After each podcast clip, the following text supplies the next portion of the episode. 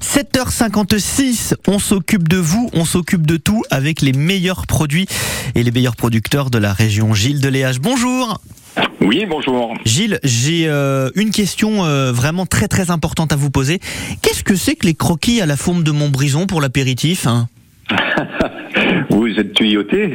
Oui, oui, oui, ça m'intrigue ce truc-là. Ouais, c'est euh, des petites coquilles en pâte euh, un petit peu comme les, euh, les, les cornets de glace, à la Oui. forme de l'escargot et on regarnit avec un escargot.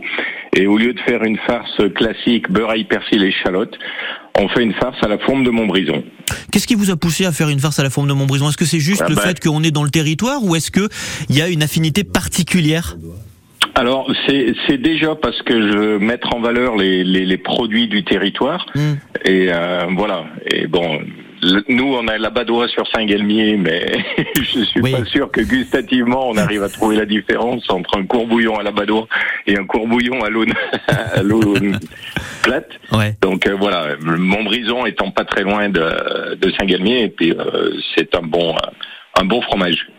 Alors c'est vrai que on a l'habitude de trouver les, les escargots euh, farcis comme on faisait hein, dans les campagnes à l'époque.